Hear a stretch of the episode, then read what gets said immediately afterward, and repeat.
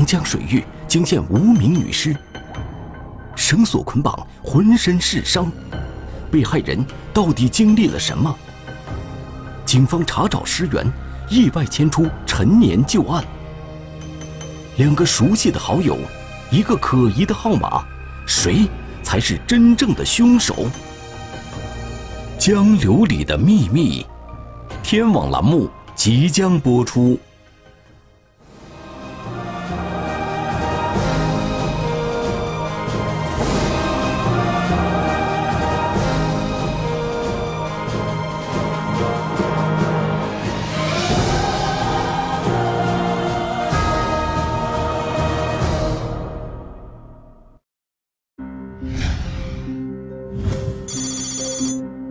二零一八年十一月九日中午，家住在重庆市江津区的渔民何某，在接到了一个消息后，便急匆匆地出了家门，驾驶着自己的小渔船，赶往家附近的地围大桥长江水域一带一探究竟。我听到钓鱼的说有个死尸，我就开起开起去看，都是长江河一有死尸，都是他们不管哪里都通知我去投。何某驾着渔船，很快便发现了漂在江水中的尸体。何某将绳索套在了尸体的手上，开船把尸体拉回到了岸边，随即拨打了报警电话。喂，幺幺零吗？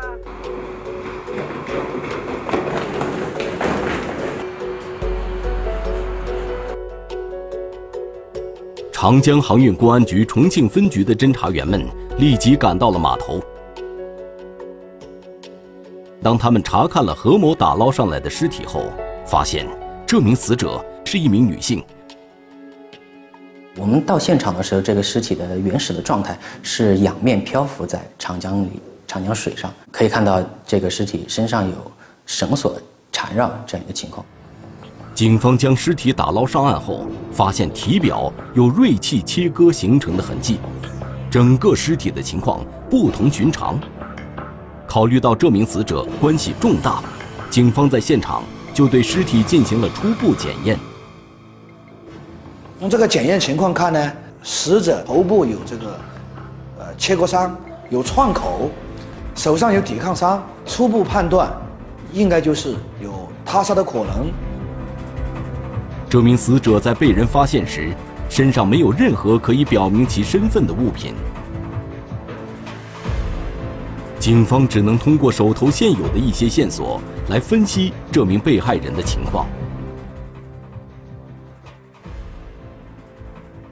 通过他的这个皮肤啊，以及手上的一些痕迹嘛，就是比如说没有干剪啊、剪子这些东西，判断他应该还是不是从事劳动力的这么一个女性，啊，从他的这个衣着打扮，还有佩戴的有这个黄金项链，还有黄金耳坠，啊，结合这些东西，就初步判断这个死者在当地的生活层次的话，应该属于中等中等的生活层次。案情重大，长江航运公安局重庆分局随即成立专案组，启动了命案侦破机制。在将尸体运回之后，法医们连夜对尸体进行了细致的解剖检验。这个尸体她是一个中年女性，身高呢大概在一米四二左右，然后年龄的话，我们当时推断是在四十五岁左右。尸体的头部、面部还有躯干、四肢。都有不同程度的一个损伤，这个损伤是生前形成的。腹部的这样一个巨大的创口，还有它的臀部的一个切割的情况呢，应该是在死亡之后，呃，人为的用锐器切割形成。犯罪嫌疑人的作案动机是什么？通过留在死者尸体上的黄金首饰，警方首先就排除了因侵财而杀人的可能。在尸检时。法医在体表发现了带有侮辱性质的伤口，由此警方大胆推断，很有可能是因为男女关系而引发的矛盾。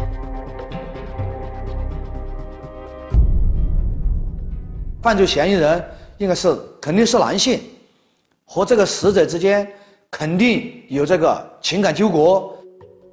尸体被发现时已经高度腐败，又有多处伤口，法医一时难以确认究竟哪一处伤口才是真正的致命伤。但是凭着经验，他们还是根据这些伤口的体态特征，发现了一些线索。当时在他的身上就找到了三种形态的损伤，第一种是锐器伤，第二种的话是钝器伤，然后还有一种损伤也它也是一个锐器损伤，但是它是一个死后形成的。警方推断，凶手在被害人死亡后曾试图分解尸体以掩盖罪行，这就意味着凶手具备一个相对隐蔽的作案空间。那么结合到他的这个作案工具的话，应该在。室内作案的可能性很大。警方根据现已掌握的情况，大致对嫌疑人有了初步的刻画：男性，与被害人有一定情感纠葛，作案地点在室内。目前此人的年纪、身份、职业背景等关键信息还不明朗。但法医在尸检过程中发现了特殊的伤口，这让警方感到事态有些严重。我们在尸体检验的时候就发现有一个情况，这个尸体的话，它的耻骨联合，耻骨联合被破坏掉了。因为耻骨联合的话，通常是我们的法医在做尸体检验的时候用来推断死者的年龄的一个非常重要的依据。所以我们当时法医就考虑，有可能是拥有一定的相关专业知识的人做这样一个反侦查的这样一个破坏。按照法医的推测。嫌疑人不仅手段残忍，还具备一定的专业知识，警方倍感压力。目前只有尽快确定尸源，才能将那个危险的凶手缉拿归案。专案组一方面将提取到的指纹等生物检材送往相关部门进行检验比对，另一方面根据目前已掌握的情况，推算凶手抛尸的大致范围，开展大范围的走访调查。根据尸体的腐败程度，在水中的时间大概在一个星期左右的时间，呃，然后漂流的距离的话，我们当时的情况也只能说是从上游往下游漂流，哎，然后因为长江里边的情况比较复杂，所以这个当时我们就把这个我们的侦查范围啊扩大了，把侦查的范围定在半径一百公里左右。警方划定了抛尸的大致区域。专案组的民警们对事发水域附近村镇的排查走访工作紧锣密鼓地展开了。十一月十日早上，兄弟单位负责比对检验的技术部门传来了一个消息：他们在数据库中发现了一枚与检材高度相似的指纹，而那枚指纹的所有者是一起寻衅滋事案件的犯罪嫌疑人罗某娟。不是比重，是相似。呃，因为有好几个特征点，这个指纹上反映不出来，但是也无法排除。这个消息令警方十分激动。既然罗某娟在被警方打击处理的过程中留下了指纹，那么肯定也会被提取生物遗传信息录入数据库。通过 DNA 结果，DNA 结果稍微晚一些，呃，就确认了这个死者的身份是呃江津石麻镇的这样一个姓罗的女子。查明尸源，案件就等于破了一半，这是专案组民警听得最多的一句话。但是事情却远没有那么简单。专案组的民警赶到了处理当年这起寻衅滋事案件的派出所，调阅了详细的案件资料，并找到了当时被罗某娟殴打的群众，了解情况。他当时住在一个老头家里面，老头给他提供免费的，呃，住宿。那么其他邻居可能就在说这个事情，他路过呢，刚好听到了，他都觉得脸面上过不去，他都上来对这个群众呢、邻居呢进行殴打。根据走访反馈的情况，被害人罗某娟的身份特殊，社会关系复杂，这无疑为警方的侦破工作带来不小的难题。不仅如此，警方从派出所的案件材料中还看到了一些不同寻常的记录。被害人失踪多日，家人为何没有寻找？多年相处的男友是否就是幕后真凶？坎坷的童年，失足的经历，警方该如何从模糊的线索梳理出方向？江流里的秘密，天网栏目正在播出。侦查员们在当地派出所的接警记录中发现，被害人罗某娟的哥哥罗某忠在几年间有多次报警记录，而报警的内容让侦查员感到非常意外。罗某跟他的妹妹有殴打，也发现罗某对一个睡某的人进行殴打，以及罗某跟他们同村的人也有过争执。死者的哥哥。以及死者两人都是性格比较火爆的人。被害人死亡已经超过一周，在这段期间，警方并没有接到家属的失踪报案，而是因为多年前的一起陈年旧案，才意外确定了死者的真实身份。而眼前的案卷记录着被害人的哥哥与被害人多次发生矛盾，这不禁让警方对被害人的哥哥产生了一丝怀疑。带着这一想法。我们就来到了罗某的家中，发现死者的哥哥并没有在家，在家的有罗某的老母亲，但是这位老母亲又聋又哑，无法与人正常正常沟通。侦查员们对罗某忠的家进行了初步的查看，发现家里特别凌乱，在路边有一个堆放稻草的窝棚，里面有被褥，应该是罗某娟每次来哥哥家的住处。侦查员沿着罗某忠家门前的小路前行。发现不足二百米就能到达长江岸边，这一距离可以完成杀人抛尸的这一行为。抱着这一怀疑，我们并没有向死者的哥哥表明我们来的真实意图，而是向死者的哥哥打听罗某生前的活动轨迹以及生活习惯。回到家后的罗某忠见到警察的到来，并没有任何慌张。当侦查员询问他罗某娟的情况时，他告诉了警方关于妹妹的坎坷经历。小时候就是在我们一身边，和妈妈一起生活长大的，长到十八九岁嘛，就被别人拐到山东。后头我知道哪个是人贩子，是不是啊？就找到对方闹起嘛，就把我们带到山东，看到对方那个男朋友是一个是哈儿。找到妹妹之后。罗某忠出于安全考虑，并没有选择报警，而是悄悄和妹妹约定，两人寻找机会分别离开村子，并在中途会合。虽然没电话，在这的时候到家里面去玩的时候，就又回到时间了。费尽周折，罗某忠才把妹妹解救了出来。可是好景不长，没过多久，妹妹又不见了。后来又走了，不知道走到什么地方去了。起码有十来年了，后来又回来了，耍几天的时候他又走了。根据罗某忠的描述，家人与罗某娟的关系并不密切，罗某娟很少跟家里来往，家人对她的工作和生活情况也并不了解。不过，罗某忠向警方透露，被害人有一个相处了多年的男朋友睡某。睡某在前两个月曾来到他的家中，他的哥哥罗某要出去干活。在回来的回来家中，听着他的母亲老母亲比划，意思是睡某欺负了他。因为死者的哥哥罗某脾气比较火爆，也没等睡某解释，两人直接就厮打了起来。然后睡某一气之下，就带着罗某两人走了，没有再回来。侦查员进一步询问罗某中，得知在罗某娟离家后的一个月。他曾经打通过妹妹的电话。是十月十三，我十月十四我妈妈的生日，他说准备回来，没有回来。没他一电话打不通，就是就干什么也搞不清楚。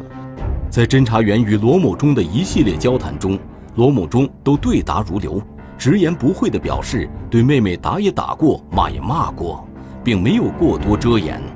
儿子，哎呀，一个家里面，家里面的纠纷。家里面那个语言，一家的事情复杂的很，有些时候，话又说回来，人大了，各人过各人的生活，你万一不听话，就算了。我们就很随意的说了一句：“你们这儿离长江挺近的。”在很简单的沟通中，他的哥哥没有躲避这个问题，而且也没有在他这个家里面啊发现有犯罪的有关痕迹物证啊、血迹之类的，所以说我们就初步排除他哥哥作案的可能。那么我们就又把这个侦查视线转移到死者罗某的这个男朋友啊穗某身上。按照罗某忠的描述，罗某娟最后离家是跟其男友穗某在一起。那么，女友失踪一周的时间，穗某为何没有报警呢？如果嫌疑人是穗某，那他的杀人动机又是什么呢？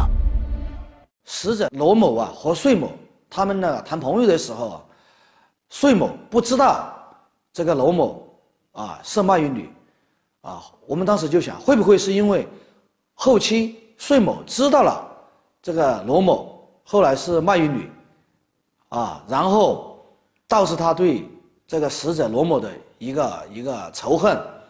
导致他杀害死者罗某泄愤。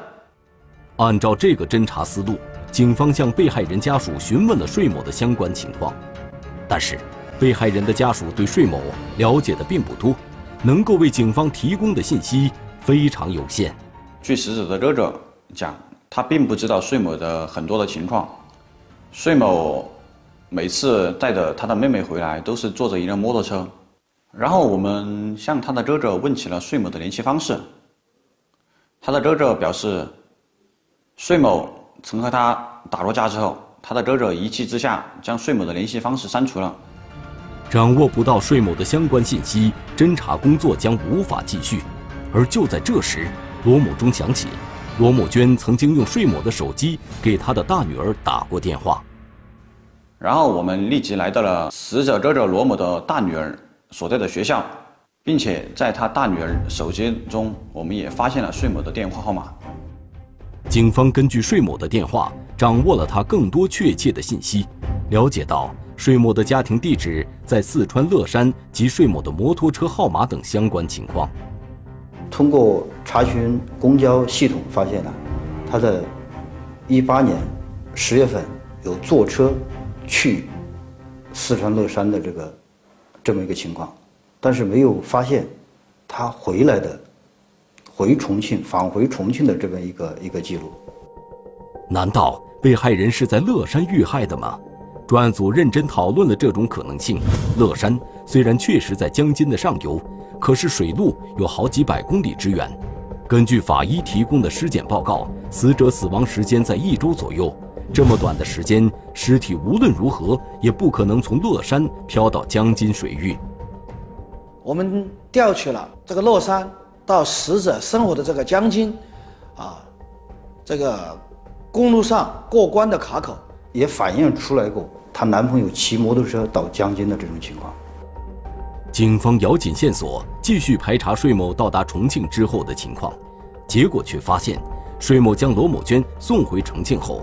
便独自返回乐山，在案发期间并没有离开乐山，不具备作案空间，啊，所以说我们当时就根据这个就把这个税某排除掉，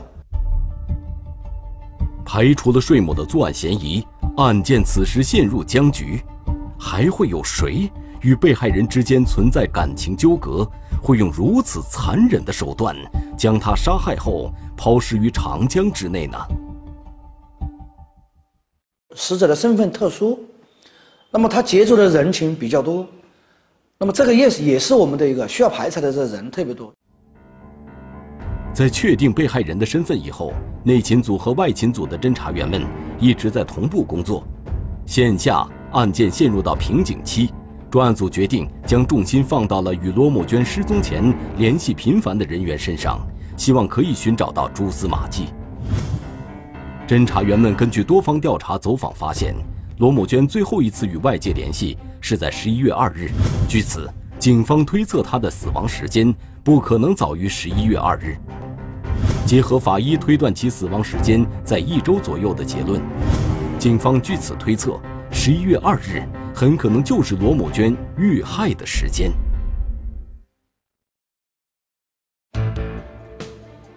被害人生前的联系人中，到底谁有作案嫌疑？侦破过程频频碰壁，可疑电话突然关机，警方该如何走出困局？江流里的秘密，天网栏目正在播出。通过多方侦查，警方发现有两个人在罗某娟遇害之前与其联系频繁。一个就是秦某，啊，还有一个就是梁某。警方首先将侦查的视线锁定在梁姓男子的身上。通过我们的调查，梁某是当地茶馆的一个老板。罗某生前经常到梁某的茶馆去打麻将。警方围绕梁某开展工作。结果发现，梁某的生活非常规律，平时都在自家看店，而十一月二日当天，梁某也并没有外出，没有作案的时间，所以我们基本排除了他的可能。警方又把侦查视线转移到了与罗某娟关系密切的好友秦某身上。据调查，在罗某娟失踪之后，秦某一直在频繁不断地寻找被害人。我们从周围邻居以及村民中口中得知，秦某也是一名卖淫女，是与罗某之前生前住在一起。警方立即拨打了秦某的电话与之联系，但在民警表明身份之后，秦某却表现得有些抗拒，对十一月二号那天晚上发生的事情更是讳莫如深。秦某的反常表现。让警方对其更加重视。我们推测，秦某肯定是知晓罗某失踪的一些情况。一组民警赶往秦某和罗某娟合租的地点，却没能见到秦某。当我们来到秦某家中，发现秦某已经人去楼空。在第三天的时候，我们才和秦某取得联系。见警方一而再、再而三地联系自己，秦某的态度有所松动。据他解释，因为自己失足妇女的特殊身份，他害怕公安机关处罚自己的不法行为，所以他才前往四川老家躲避。办案民警向其解释了寻找他的目的，解除防备之后，秦某向侦查员们讲述了十一月二日他所知道的情况。十一月二号，罗某从他与秦某租住的小屋内出来，秦某知道罗某是前往江津区。白沙镇去进行卖淫行为，在第二天早上，见罗某没有回没有回来，就给罗某打电话，发现电话一直没有接通。通过秦某的叙述，结合外围走访调查掌握的情况，警方基本排除了秦某的作案嫌疑，但也从秦某那里得到一个重要线索：罗某娟生前有很多男性好友。但他与其中一名男子的关系非同一般。罗某娟还曾用秦某的手机联系过该男子，但这个男子是谁，秦某并不知晓。警方从秦某那里获取到了该手机号码。通过我们的调查，机主登记人为苏某。机主苏某会是案件的嫌疑人吗？警方围绕苏某展开调查，结果发现苏某的居住地正是江津区土地村。这与调查秦某时所了解到的罗某娟当天的去向完全吻合。此时，苏某的嫌疑进一步加大。本以为案件即将水落石出，可是警方在见到了苏某本人之后，却一下子傻了眼。这个苏某啊，是一个身患小儿麻痹症的人，啊，长期瘫痪在床，而且有语言障碍，我们就基本排除了啊苏某作案的可能。据了解，苏某的身份证曾经丢失过，警方立即想到了一种可能，那么应该是有另外的人冒用苏某的身份去办了这个电话卡，在使用这个电话号码。那么，到底是谁在背后使用这个号码？谁才是真正的嫌疑人呢？就在侦查员去调查苏某的当天晚上，上午还能打通的电话号码突然关机了。当时我们以为啊，是不是因为我们头一天的这个走访工作，在某一个细节上出了问题，啊，导致走漏了风声。案情分析会上，专案组领导在梳理此前所有的工作环节之后，认为，目前警方的侦查工作保密程度还是足够高的，惊动犯罪嫌疑人的可能性并不大。尽管如此，警方还是做了另一套预案。以备万一。第二天上班以后，我们专案组啊，在开这个案情分析会的时候，这个电话还一直关机。那好在的是啊，就在十点半的时候，这个电话又重复开机了，这才让我们舒了一口气。虚惊一场后，一位老侦查员依稀觉得这个可疑号码似曾相识，但具体是哪儿的电话号码，却一时理不出头绪。不过，因为职业的敏感性，侦查员觉得这个电话号码一定在哪里见过。侦破过程峰回路转，一起旧案让机主的身份浮出水面，两个初见的陌生人，到底因何导致了这场无法逆转的悲剧？江流里的秘密，天网栏目正在播出。令人惊喜的事情终于发生了。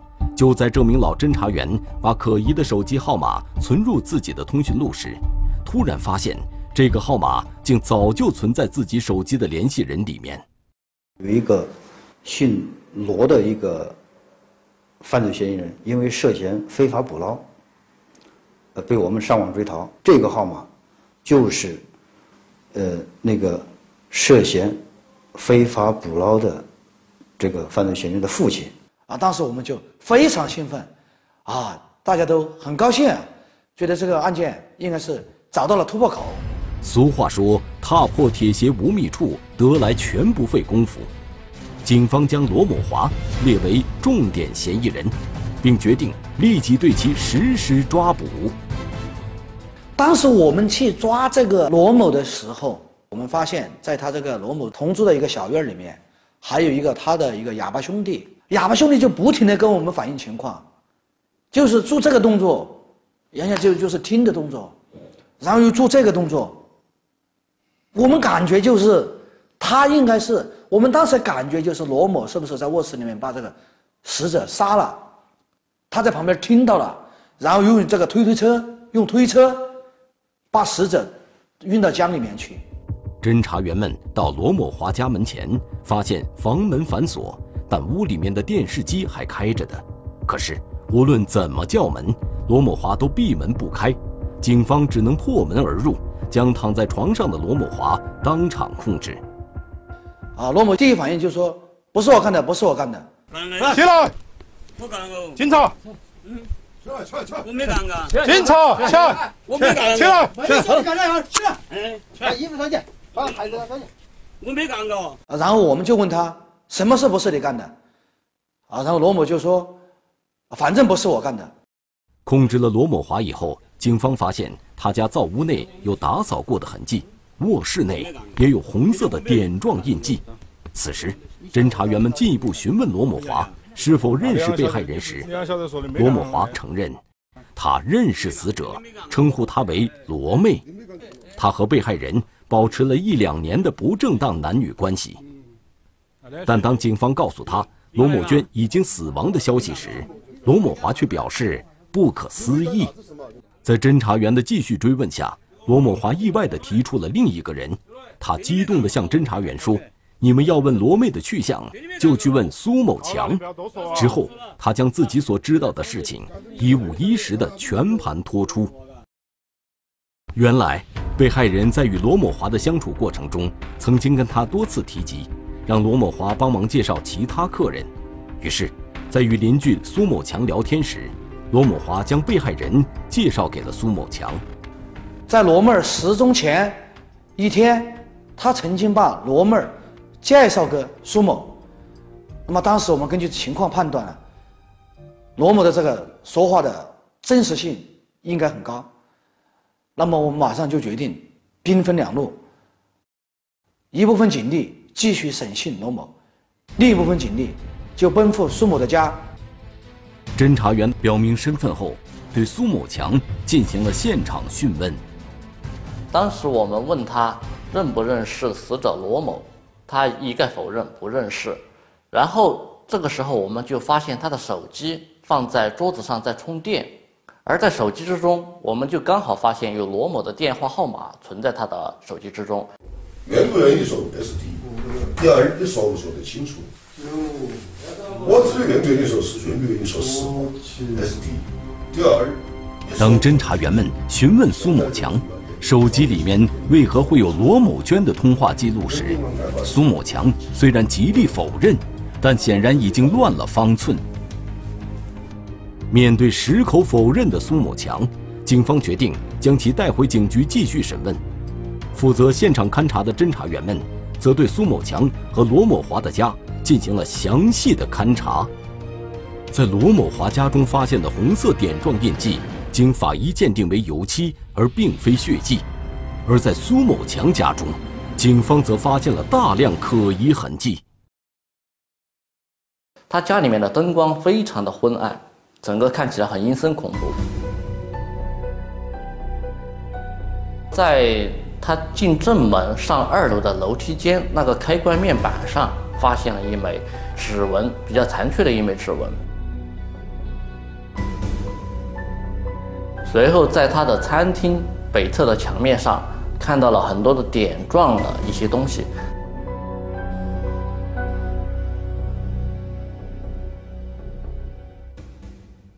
警方在苏某强家中提取了大量的痕迹物证。遗留下的蛛丝马迹已无所遁形。他家的餐厅的地面有一个很明显的打扫的痕迹，因为其他地方都没有看到有拖有拖地的这样一个拖痕。然后通过我们的一些仪器设备呢，就很轻易的在他家的餐厅地面上发现了有四枚类似于血足迹这样的痕迹。侦查员们在嫌疑人家中发现的这部分痕迹物证，经检验。正是属于被害人罗某娟，在这样强有力的证据面前，犯罪嫌疑人苏某强的心理防线彻底崩塌，最终交代了其杀害罗某娟的犯罪经过。我们结合现场勘查提取到的证据和犯罪嫌疑人的供述，大概还原了杀害呃死者罗某的一个经过。当天晚上，死者罗某和嫌疑人苏某。因为嫖资的问题，在房间之内发生了一个激烈的冲突，两人厮打在了一块儿。他顺势将罗某推倒在地。这些推断与犯罪嫌疑人对作案过程的供述完全吻合。在嫌疑人苏某强家，警方发现餐厅地面上的血足迹，应该就是嫌疑人与被害人发生冲突时所遗留。警方继续勘查发现。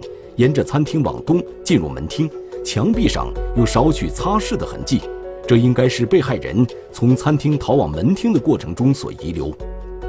而在门厅的水泥地上，警方发现了血痕，周围的墙面上也有一些喷溅性血迹，这里就应该是嫌疑人杀害罗某娟的地方。死者尸体上的特殊伤口。曾为警方的侦破工作造成了一定的困扰，但警方最终通过抽丝剥茧，还原了案件的真相。据嫌疑人交代，他在十一月三日凌晨两点左右，将被害人罗某娟的尸体抛入长江之中，后又将她随身物品也一并抛入江中。随后，苏某返回家中，对整个杀人现场进行了一个清理。这个过程一直持续到了凌晨，直到天都快亮了。在做完这些过后，苏某见四下无人，便将这些作案工具偷偷带出家外，丢在了门外不远的一个小溪之中。在苏某强的指认下，警方打捞出其处理案发现场所使用的部分工具。至此，轰动一时的“幺幺九”杀人抛尸案。在长江航运公安局重庆分局的侦办下，成功告破。案件的破获呢，首先是我们长航公安机关规范处置长江未人民尸体的这么一个必然结果。我们的尸体的查明率从最初的百分之十几，现在已经达到百分之六十几，将近百分之七十。长江是中华民族的母亲河。长航公安正用自己的行动守护着这条黄金航道的安宁。中华人民共和国公安部 A 级通缉令：张世刚，男，一九七二年九月十一日出生，户籍地山西省汾阳市阳城乡董家庄村北门街一百零二号，身份证号码幺四二三二幺一九七二零九幺幺三幺幺四。该男子为重大文物犯罪在逃人员，公安机关希望社会各界和广大人民群众提供有关线索，发现有关情况，请及时拨打幺幺零报警。